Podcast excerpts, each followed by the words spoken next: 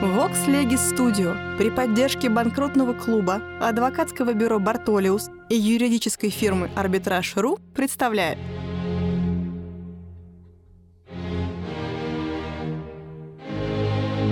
Габриэль Феликсович Шершеневич. Конкурсный процесс. Последствия объявления несостоятельности. Параграф 203 Устранение должника от управления и распоряжения имуществом. Читает Марина Викторовна Телюкина. Общие основания. С объявлением несостоятельности должник лишается права распоряжения своим имуществом и устраняется от управления им. С этого момента несостоятельный должник не может совершить ни одного юридического акта, последствия которого распространялись бы на его имущество. Одновременно управление и распоряжение имуществом несостоятельного должника переходят к особому органу, учреждаемому судом. Положение это, признанное всеми законодательствами, объясняется легко опасением, чтобы должник не растратил имущество, на сохранение которого он не может уже иметь надежды чтобы путем различных сделок не переукрепил его за близкими и подставными лицами. Практика прошедших времен показала, что никакие угрозы строгих наказаний не в состоянии удержать должника от подложного переукрепления его имущества в ущерб кредиторам. Должник, от которого далеко всякое подозрение в злостном намерении, тем не менее, самим фактом своей несостоятельности ясно обнаруживает, что он не способен целесообразно управлять своим имуществом или что обстоятельства сложились неблагоприятно для его дальнейшей самостоятельной деятельности. Указанное положение имеет также теоретическое оправдание в том обстоятельстве, что объявление несостоятельности кристаллизует имущественные правоотношения, что всякое позднейшее изменение в составе имущества должника противоречит понятию и цели конкурсного процесса, который предполагает определенное состояние имущества. В нашем законодательстве не содержится общего правила об устранении несостоятельного должника от управления и распоряжения его имуществом. Но такое положение может быть выведено из постановлений закона, в силу которых попечитель уполномочивается от суда быть хозяином массы, а затем конкурсное управление принимает в свое распоряжение все дела несостоятельного и управляет ими. Мы увидим, однако, далее, что постановления эти возбуждают некоторые сомнения на практике при их применении. Юридическая природа такого положения. Какова юридическая природа такого устранения лица от управления и распоряжения его собственным имуществом? Все согласны, что несостоятельный должник не теряет права собственности. Это признается и нашим законодательством, которое постановляет, что по удовлетворении всех кредиторов остаток, если таковой окажется, возвращается должнику как его собственность. Между тем, в прежнее время наиболее распространенным взглядом на причину устранения должника от управления и распоряжения имуществом было предположение в настоящем случае successio universalis. Кредиторы по этому воззрению являлись преемниками должника в его вечных и обязательственных правах. Взгляд этот потерявший всякий авторитет в науке. Странным образом нашел себе признание в английском праве. Банкротский устав основан на том принципе, что когда человек становится несостоятельным должником, все имущество его по праву принадлежит его кредиторам. В самом деле, согласно этому уставу, с назначением попечителя отрасти, имущество несостоятельного должника за property of the bankrupt переходит к этому лицу с фидуциарным назначением распределить его между кредиторами. Отзвуком этой точки зрения является утверждение нашего закона, что к составу конкурсной массы принадлежит все, безденежно отчужденное за последние 10 лет, когда долги превышали уже в половину имения несостоятельного, потому что имение им отчужденное по долгам на нем лежащим принадлежало уже в существе своем не ему, но взаимодавцам его. Нельзя также видеть в устранении должника от управления и распоряжения имуществом потери им дееспособности.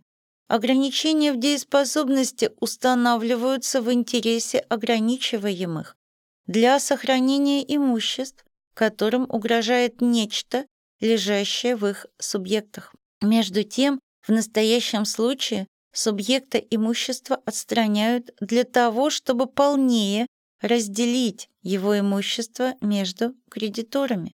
Должник сохраняет вполне свою дееспособность, потому что сделки, совершаемые им с третьими лицами, остаются действительными. Только что конкурсные кредиторы имеют право не признавать их силы в отношении конкурсного имущества. По сравнению Колера, дееспособность несостоятельного также мало стесняется, как и дееспособность собственника, отдавшего свою вещь в залог. Он вправе совершать всевозможные сделки, имеющие своим предметом эту вещь. Только что все эти сделки не могут затронуть прав залогодержателя. Далее, должник остается при своей гражданской дееспособности в отношении тех прав, которые не охватываются конкурсным производством, а именно семейственных прав. Наконец, дееспособность его выражается в возможности для него заключить с кредиторами мировую сделку. Между тем, наша практика одно время дошла не только до ограничения дееспособности несостоятельного должника, но даже до прекращения его правоспособности. Во французской литературе господствует теория, основанная на предположении обмана со стороны несостоятельного должника. Устранение должника от управления его имуществом строится на предположении, что с момента объявления несостоятельности все сделки должника направлены на причинение ущерба его кредиторам. Это как бы продолжение акция Паулиана, действующей для времени предшествующего. Конкурсный попечитель оказывается в роли третьего лица, оспаривающего от имени кредиторов сделку, заключенную между несостоятельным должником и его контрагентом, как нарушающую его интересы. Но с этой теорией невозможно согласиться. Во-первых, кредиторы в лице конкурсного попечителя вовсе не обязаны доказывать по отношению к каждой сделке ее обманный характер. Во-вторых, дело идет не об оспаривании только сделок, совершенных несостоятельным должником, а об отстранении его от всего, что составляло до сих пор его хозяйство. Его выводят из конторы. У него отнимают хотя бы силой принадлежащие ему вещи. Вопросу о юридической природе рассматриваемого положения уделяет свое внимание почти исключительно германская литература последнего времени. Укажем высказанные в ней взгляды. Как только имущество должника подверглось конкурсу, говорит Фиттинг, должник теряет с открытием конкурсного производства право управлять имуществом, и распоряжение принадлежит уже конкурсному попечителю, который осуществляет его вместо должника по собственному усмотрению и в силу возложенной на него обязанности. В этом случае он является подобно опекуну, законным представителем несостоятельного должника в отношении конкурсной массы. Но сравнение конкурсного попечителя с опекуном предполагает, несомненно, потерю должником дееспособности, что в действительности не подтверждается. Имущество его не переходит в опеку, потому что цель конкурсного процесса не охранение интересов должника, а равномерное распределение имущества последнего между его кредиторами. Совокупность кредиторов представляется, по мнению Канштейна, подобно торговому товариществу или промышленному обществу, не юридической личностью, но соединением лиц, обладающих особым имуществом. Имущество кредиторов состоит, однако, не из прав собственности, не из требований по обязательствам и тому подобное, как в торговом товариществе, но из прав управления и распоряжения имуществом несостоятельного должника, следовательно, из прав на чужие вещи и на чужие права. Как вообще всякое имущество состоит из различных прав, и в том числе сервитутов, залога и других прав на чужие вещи и на чужие права, точно так же оно может состоять из одних только прав на чужие вещи и чужие права. А эти права могут заключаться в праве управления и распоряжения чужими вещами и чужими правами. Как прочие права на чужие вещи составляют ограничения права собственности и большей частью представляются выделением из полного права и установлением его для третьих лиц, сервитуты, эмфитевзис, суперфициес, залог, точно так же и право кредиторов является правом на чужие вещи и чужие права. Против такого взгляда восстает природа прав на чужую вещь, юра инре алиена. Из них только залоговое право имеет своим содержанием ограничение у должника его права распоряжения имуществом. Все же другие имеют своей целью пользование чужой вещью, что совершенно не согласуется с задачей конкурсного процесса. Да и залоговое право, поражая свободу распоряжения, устанавливается с целью обеспечения, между тем как несостоятельный должник теряет право распоряжения имуществом ввиду раздела последнего между кредиторами. Права эти Конштейн переносит на совокупность кредиторов, которую он, однако, отличает от юридического лица, так что трудно понять, в пользу кого именно устанавливаются права на чужую вещь. В германской литературе самым распространенным является тот взгляд, что конкурсные кредиторы с объявлением несостоятельности приобретают на конкурсную массу вечное право. По своей природе и по своему содержанию более всего близкое к залоговому праву. Права требования кредиторов с момента открытия конкурсного процесса получают новую поддержку, которая есть не что иное, как новое право. Это право имеет вечный, вернее абсолютный характер, потому что оно действует против всех, кто хотел бы путем сделок приобрести права на имущество несостоятельного должника. Если имущество должника служит исключительным обеспечением известных лиц, то, следовательно, этим последним присваивается залоговое право. Близость такого права с залоговым обнаруживается из того, что оно также составляет аксессориум прав требования, что оно направлено на определенную ценность, что оно прекращается, когда будут удовлетворены обеспечиваемые им обязательства, что, наконец, своими действиями должник не в состоянии нарушить интересов кредиторов. Нельзя сказать, чтобы это не имело достаточных противников в немецкой литературе. То обстоятельство, что мотивы к конкурсному уставу 1898 года отвергли эту теорию, конечно, еще не говорит против возможности обосновать положение конкурсного процесса на этой теории. Но нужно иметь в виду, что эта теория согласуема только с положительным германским правом, потому что теория предполагает, что кредиторы имеют право на то имущество, какое было у должника в момент объявления несостоятельности. Эта теория не в состоянии объяснить, как залоговое право может иметь своим объектом ценности которых в момент объявления несостоятельности еще не было в составе имущества и которые поступили к несостоятельному должнику после этого момента, а между тем это положение, принимаемое всеми законодательствами, кроме германского.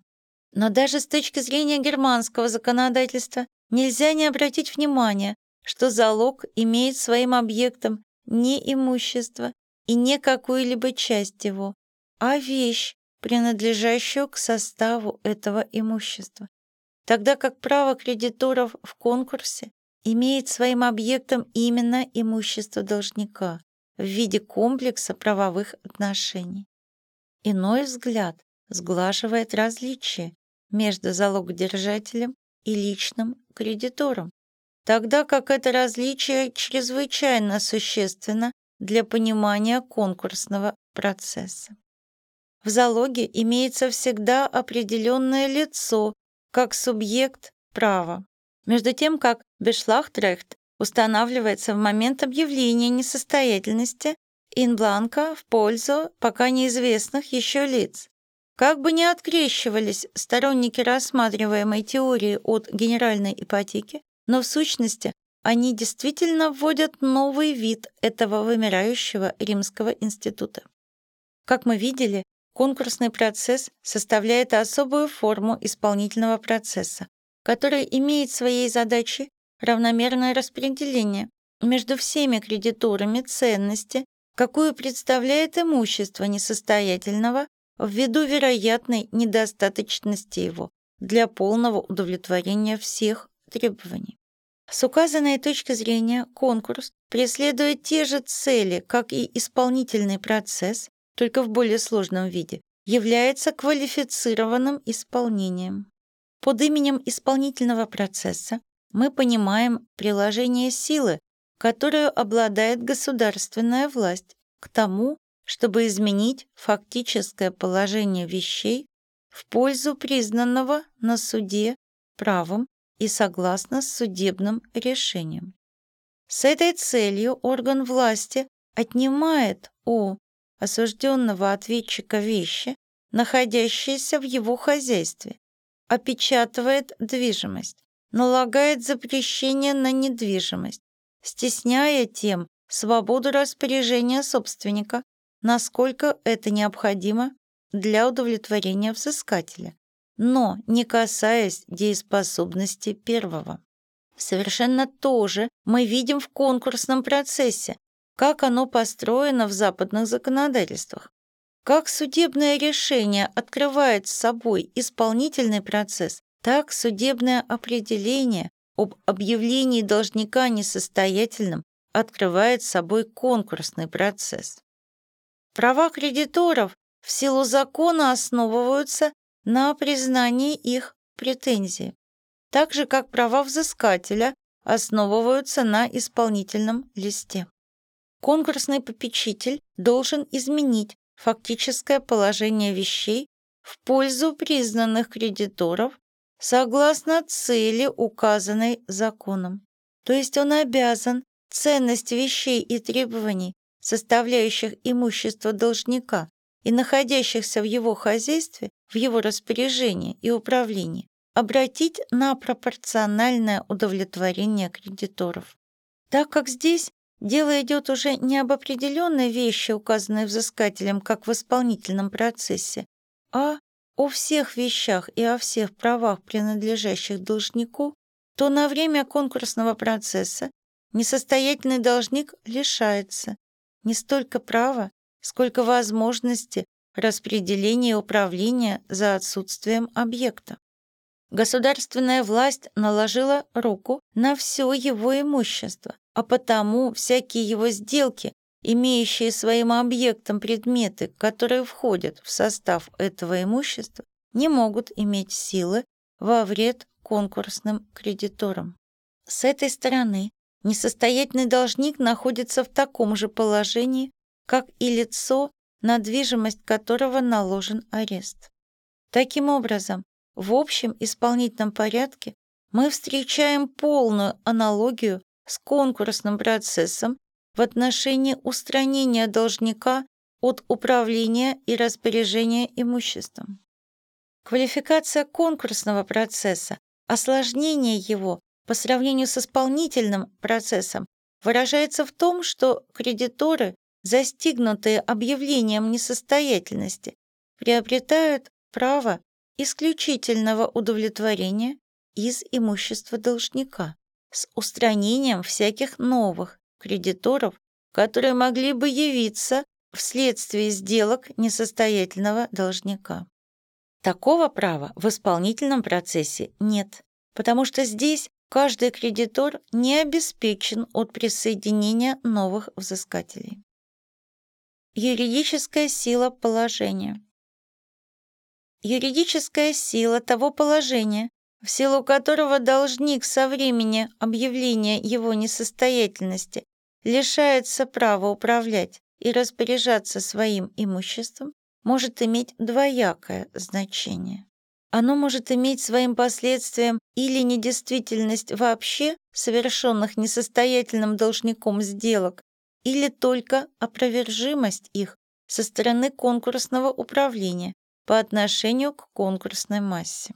Первое последствие представляется логическим выводом из теоретического представления об отсутствии у должника гражданской дееспособности.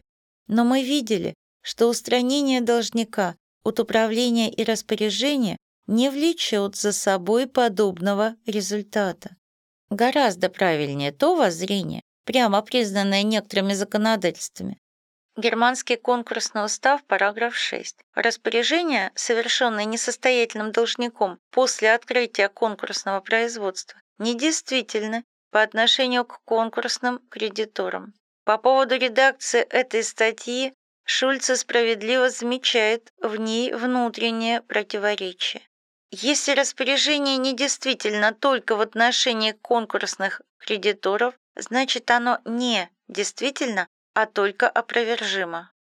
Что сделки, совершенные несостоятельным должником, сохраняют свою силу в отношении должника и его контрагента, но не могут касаться конкурсной массы.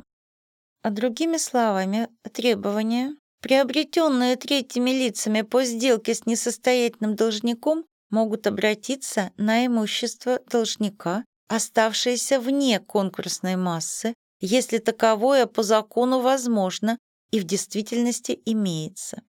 А затем, по окончании конкурсного процесса, должник продолжает быть обязанным перед своими контрагентами тем имуществом, которое у него появится. Нельзя согласиться с мнением, что конкурсные законы наши не дают прямого ответа на вопрос о том, следует ли признавать распоряжение, совершенное несостоятельным должником после открытия над ним конкурса, недействительными, безусловно, или только по отношению к кредиторам, участвующим в конкурсе. Напротив, мы думаем, что наше законодательство дает ответ на вопрос о силе таких сделок. В прежних изданиях гражданских законов статья 770, том 10, часть 1 запрещала совершать от имени несостоятельных должников всякие вообще акты об имении или займе. В издании 1887 года статья эта перенесена в примечание к статье 708, том 10, часть 1, как относящаяся к порядку совершения актов у крепостных дел, статья 55. Однако содержание статьи носит чисто материальный характер, имеющий более широкое применение, что подтверждается историческим происхождением ее. Статья заимствована из Банкротского устава 1800 года, где она была выражена в следующих словах. От имени же банкрота или на его имя со дня первой об нем публикации не писать никаких крепостей, обязательств, векселей и прочего подобного, а что написано будет ставить в ничто.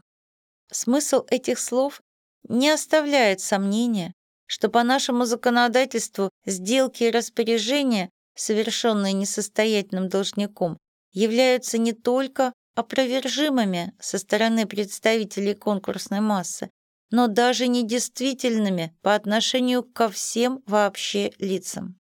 Такого именно взгляда на действующее законодательство держался первоначально наш Сенат, но потом высказался в диаметрально противоположном смысле. По его мнению, те сделки несостоятельного, которые не нарушают интересов этих кредиторов, не должны считаться недействительными и ничтожными только потому, что они совершены во время производства дела о несостоятельности. Решение это основывается не на точном смысле закона, а на соображениях целесообразности, то есть на приеме, весьма часто применяемом нашим Сенатом.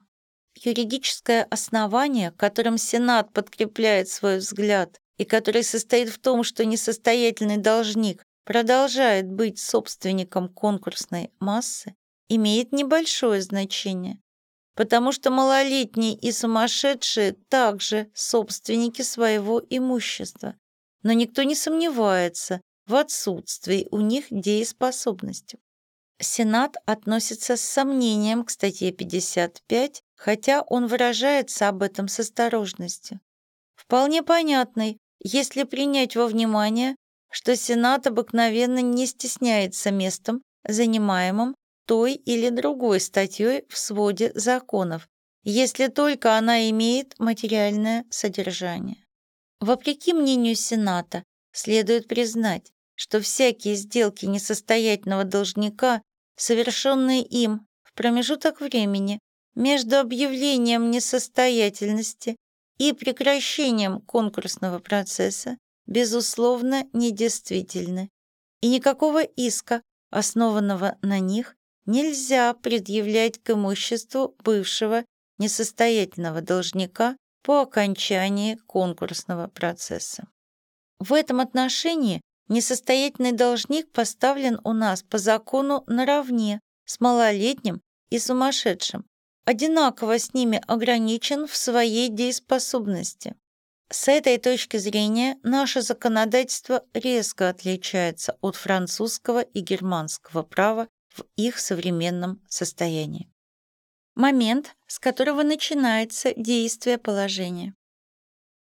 По вопросу о том, с какого момента лишается должник права управлять и распоряжаться своим имуществом, прежнее французское право, основанное на уложении 1807 года, в чрезмерной степени заботилось об интересах кредиторов, пренебрегая совершенно интересами третьих лиц. Должник лишался права управления и распоряжения, и сделки его теряли силу в отношении конкурсной массы со времени фактического обнаружения несостоятельности, то есть с прекращения платежей, которое может задолго предшествовать формальному судебному объявлению несостоятельности. Но такое положение представляется в высшей степени несправедливым по отношению к третьим лицам, которые заключались в несостоятельном сделке, не подозревая даже действительного состояния его имущества. Современные законодательства весьма основательно отреклись от такого положения. Исключением является только испанское законодательство. Моментом, лишающим несостоятельного должника права управлять и распоряжаться его имуществом, может быть или постановление судебного определения о признании несостоятельности, или публикация этого определения. В пользу первого момента говорит теоретическое построение конкурсного отношения, потому что устранение должника от управления и распоряжения является выводом из признанной несостоятельности его.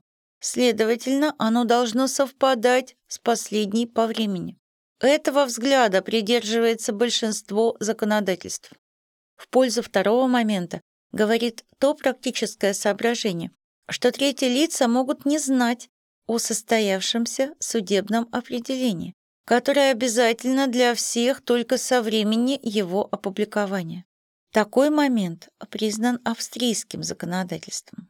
Против этого можно возразить, что в большинстве случаев деятельность должника сосредоточивается в той местности, где состоялось судебное определение, которое тотчас станет известно его кредиторам.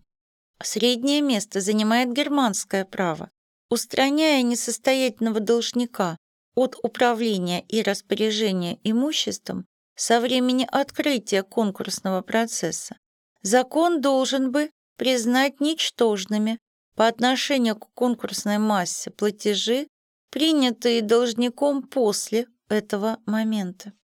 Однако германское право освобождает в этом случае контрагента от ответственности, если исполнение произошло до публикации об открытии конкурсного процесса, и если не будет доказано, что он знал о несостоятельности должника.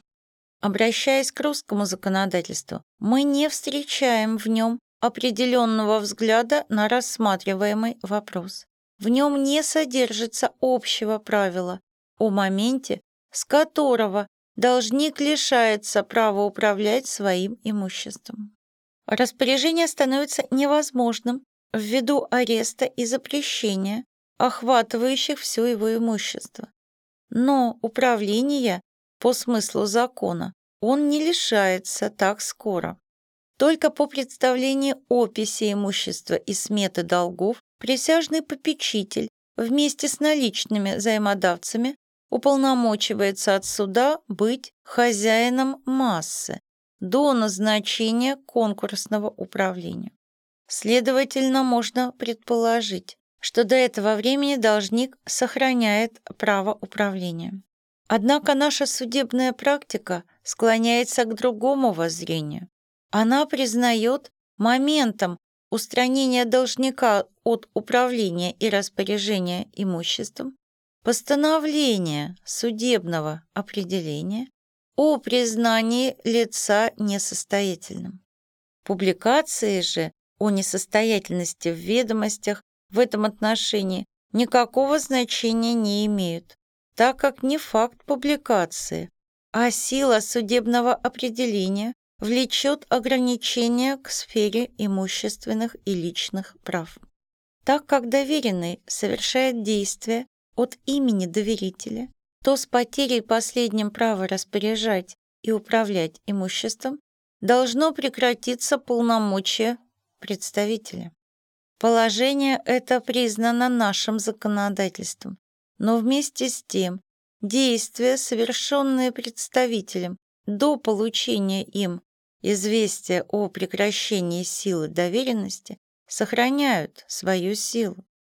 Таким образом, несостоятельный должник, лишенный права управления и распоряжения своим имуществом, не имеющий возможности вступать в новые обязательства, может, тем не менее, заключать сделки через своего доверенного по объявлению его несостоятельности и открытии конкурсного процесса. Кредиторы по подобным сделкам должны быть допущены к участию в разделе конкурсной массы вопреки правильному пониманию конкурсного процесса. Это положение должно быть признано неправильным с теоретической точки зрения и опасным с практической стороны, потому что открывает простор недобросовестности должника. Имущество, на которое распространяется сила положения. В определении имущества, на которое распространяется сила положения об устранении должника от управления и распоряжения, германское право значительно отступает от права других стран. По германскому законодательству конкурсный процесс объемлет собой все неизъятое вообще от ареста и взыскания имущества, принадлежащее несостоятельному должнику во время открытия конкурсного процесса. Воззрение германского права построено на строго теоретических началах. Вопрос о составе конкурсной массы в частности о том, принадлежит ли к ней приобретение, которое происходит после объявления несостоятельности, был очень спорным в германской литературе и практике. В самом деле, если открытие конкурсного процесса имеет своим результатом, как мы не раз указывали, совместное и равномерное удовлетворение всех кредиторов, если оно кристаллизует отношения между должником и кредиторами его, то совершенно правильно признать, что конкурсный процесс должен охватить только то имущество, которое принадлежало должнику в момент объявления его несостоятельным. Следовательно, имущество, приобретенное должником после этого момента, не должно подвергаться той же участи, а потому должно остаться в его управлении и распоряжении. Большинство законодательств придерживается другой точки зрения. Согласно их взгляду, определение об объявлении несостоятельности лишает несостоятельного должника права управлять не только тем имуществом, которое принадлежало ему во время открытия конкурсного процесса, но также тем имуществом, которое впоследствии может достаться ему в течение конкурса. Такое воззрение уступает германскому в теоретической силе, но оно превосходит его по практическим удобствам.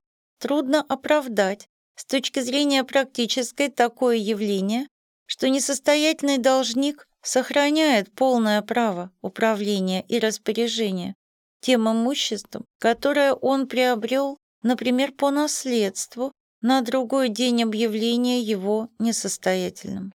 Подобное отношение имело бы характер насмешки над кредиторами.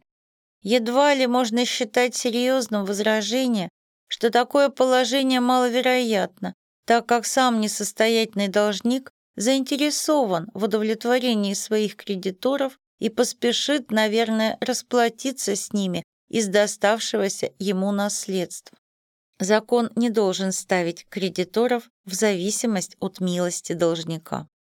Независимо от приведенного соображения, неудобство германского принципа обнаруживается из возможности образования двух конкурсов, одновременно действующих над лицом одного и того же должника.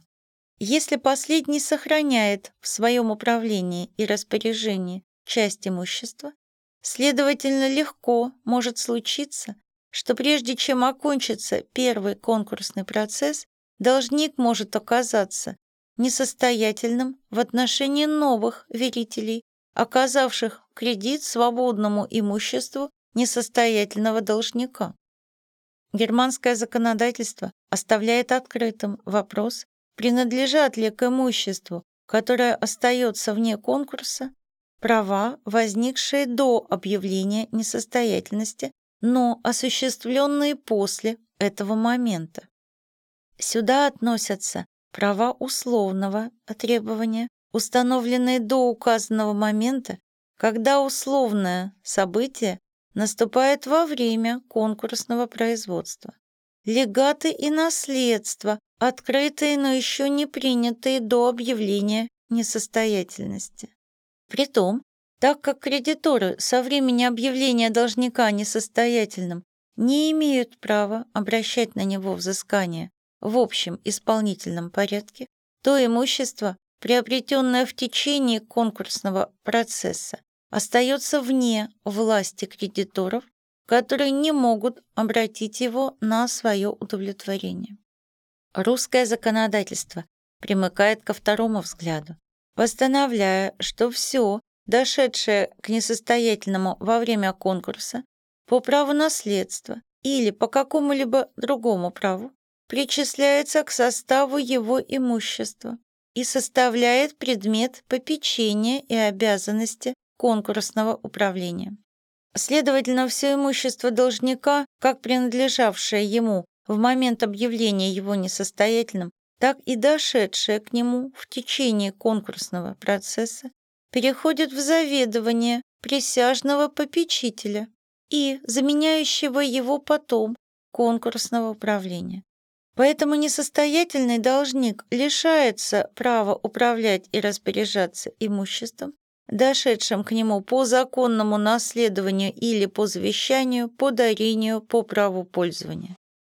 Действие рассматриваемого положения не распространяется на вещи, не подлежащие аресту в исполнительном порядке. Это ограничение признается большинством законодательств, потому что в самом деле при близости конкурсного и исполнительного процессов трудно обосновать, почему бы кредиторы могли удовлетворять свои претензии из ценности вещей, на которые они в отдельности не имеют права взыскания. Несмотря на молчание нашего закона по этому вопросу, наша практика склоняется к признанию того же начала и исключает из конкурсной массы вещи, не подлежащие взысканию и аресту, сохраняя право распоряжения над ними за самим несостоятельным должником. Лишение способности к процессу. Логическим выводом из положения, которое устраняет должника от управления и распоряжения его имуществом, является лишение его права искать и отвечать на суде по заключенным обязательствам. По объявлении должника несостоятельным, право его искать и отвечать на суде переходит к конкурсному управлению. Ввиду такого постановления закона следует признать, что присяжный попечитель до учреждения конкурсного управления не вправе предъявлять иски от имени несостоятельного и вступать в ответ по предъявленным к последнему. Но вместе с тем и лицо, впавшее в несостоятельность, не может быть признано способным на самостоятельное ведение дел даже в промежуток времени между объявлением несостоятельности и учреждением конкурсного управления. Лишение несостоятельного должника способности к процессу, являющееся следствием устранения его от управления и распоряжения имуществом, ограничивается пределами той цели, ввиду которой оно установлено. В тех случаях, когда вопрос возбуждается о правах неимущественных, нет никакого основания лишать должника права искать и отвечать на суде потому что конкурсное управление нисколько не заинтересовано в исходе процесса.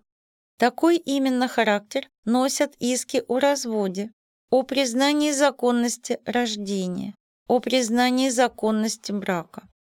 Самостоятельное возбуждение процесса принадлежит должнику также по делам о личном оскорблении. Однако имущественные последствия благоприятного решения суда идут в пользу конкурса. Кроме того, конкурсное управление может счесть некоторые дела настолько безнадежными, что не рассчитывая на успешный исход процесса, может представить ведение их самому несостоятельному должнику. Возможно, что конкурсное управление, доверяя добросовестности должника, и рассчитывая на большую успешность процесса, который будет вести сам должник, отступится от своего права. В том и другом случае конкурсное управление должно выдать несостоятельному должнику свидетельство, что оно отказывается от ведения данного процесса. Подобное отступление конкурсного управления от своих прав возможно всегда, потому что само ограничение процессуальной способности должника установлено единственно в интересах кредиторов, представителями которых являются кураторы. Выдача такого свидетельства не зависит от усмотрения конкурсного управления, которое, отказавшись от самостоятельного ведения какого-нибудь дела должника, обязано выдать должнику по его просьбе свидетельство на право ведения этого дела, тем более, что конкурс решительно ничем не рискует. Если бы судебное решение было постановлено против несостоятельного должника, все же по закону судебные издержки не падают на конкурсную массу.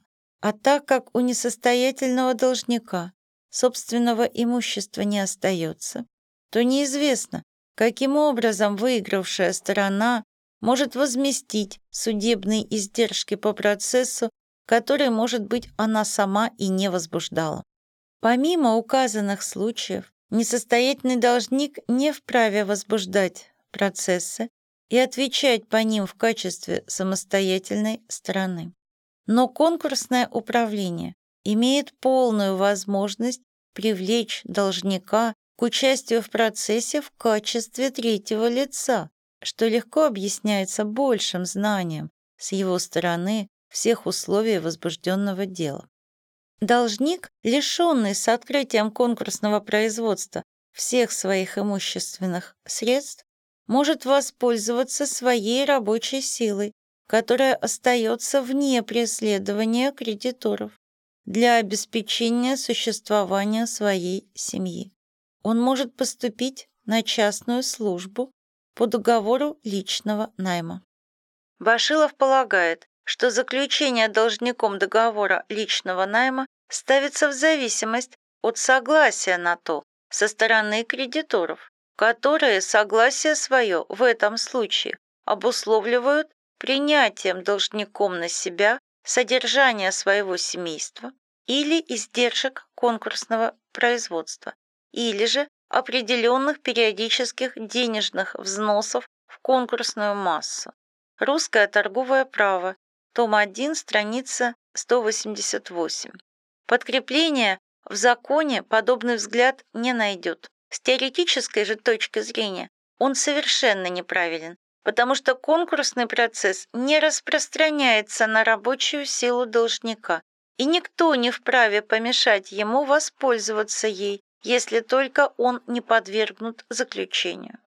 Спрашивается, может ли он по этим делам предъявлять самостоятельные иски, хотя к составу конкурсной массы причисляется все, дошедшее к несостоятельному по какому-либо праву, следовательно, должник лишается управления и распоряжения имуществом, каким бы то ни было образом дошедшим к нему.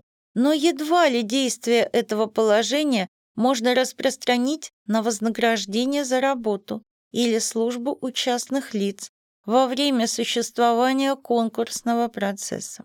Если кредиторы не имеют никакого права на его рабочую силу, то, следовательно, не имеют и на результаты ее применения.